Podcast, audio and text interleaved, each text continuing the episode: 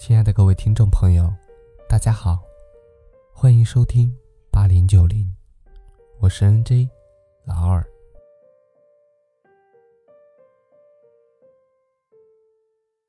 在我们已经拥有了一份属于自己的爱情以后，有时候会遇上一个让自己非常心动的人，甚至是彼此仰慕的人。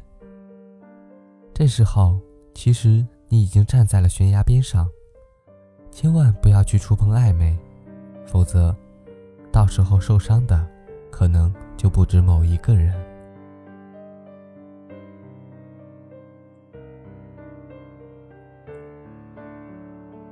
一股冷风从半开着的门缝里吹了进来，我打了一个寒战。此时我顾不上那么多了。心中的怒气将我推出门外，重重的关门声发现了我心底的一些不满。我与妻子吵架了。傍晚，漫天飞舞的雪花，像极了我此时的心境。其实事情并不大，但妻子老是不依不饶，继续扩大声势。我必须避其锋芒，来到这雪花飞舞的世界。决定找个小酒馆喝闷酒，但雪花如絮，宽阔的大街上，此时像老家小镇上夜晚的小街，少有行人。我只得在空寂的大街上，漫无目的的前行。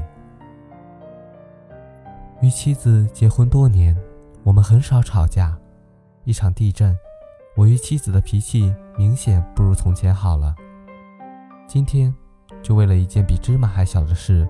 居然争吵得不可开交，我一直想息事宁人，但妻子火气正旺，摔门而出是我唯一的选择。大街上偶尔开过一辆小车，在昏黄的街灯下，开车人仿佛也遇到了什么不快，速度是那么缓慢而拖沓，雪花更密了，夜色凝重，街灯的亮度在雪镜里显得那么乏力。无助。我就是在这样的环境下，看见朝我骑来的那辆人力货运三轮车的。骑车的是一个男子，因为雪大，他穿的也厚，我看不清他的脸。但坐在身后的女人，我看得真切。那件红花棉袄，在雪夜的街灯下，是那么的耀眼。也许是路面太滑。或许是车子太重，我看见男人整个身体几乎浮在了车把上。他身体前倾，脚下的轮子缓慢地转动。前面是一段小上坡，男人绕着 S 型费力地前进。我忽然发现，男人的两只耳朵上各多出了一只手来，那手将男人的耳朵严实地包裹了。显然，那是车后女人的那双手。车子从我身边缓慢地走过时，我看见男人耳朵上的手还在慢慢的来回摩挲。我的心一下热起来了，涌起一种莫名的感动。我不由自主的跟了上去。坡陡了一些，车子行进的速度也明显慢了下来。男人的腰更弯了，他嘴里哈出的气息在面前形成了一个白色的柱子。若隐若现，女人努力将自己的身体向前靠去，那两只手牢牢捂在男人的耳朵上。我看见女人的腰部暴露在茫茫雪野中，但女人的双手没有抽出来拉一拉自己的衣服，依旧死死捂在男人的耳朵上。下了坡，就是一段平整的路面，男人与女人在雪野中，成了一道美丽的风景。我就这样一直跟着，不知走了多远。男人终于将车停在路边，离他不远是一片平房。我知道，这是地震后修建的过渡板房，许多受灾的民众都安排在这里。男人将车停好，将女人从车上扶下来。他从车上拿下一根拐杖，递到女人的腋下。我这才看清。女人只有一条腿，另外一条从膝盖以下就没有了。也许是路滑，女人晃了一下，险些摔倒。男人忙伸出右手抓住了女人，女人的双手迅速抓住了男人。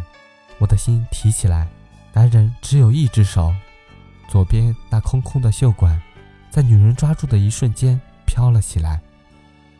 我感觉自己快要窒息了。我看见男人扶着女人，将女人的一只手夹在了自己的腋下。女人依偎着男人，慢慢朝板房走去。我仰面朝天，雪下得更密了。就这样仰着头，一阵雪花飘落在脸上。良久，我转过身去，加快脚步朝家的方向走去。我必须在最短的时间里赶回家，将看见的一切讲给妻子听。我想，等我讲完这个故事，雪也该停止了。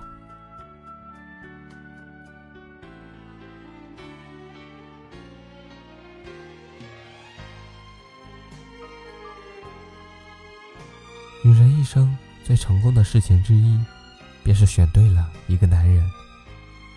炊烟起了，他在门口等你；夕阳下了，他在山边等你；叶子黄了，他在树下等你；月儿弯了，他在十五等你；细雨来了，他在伞下等你；流水动了，他在河畔等你；生命累了，他在天堂等你；你们老了。他在来生等你。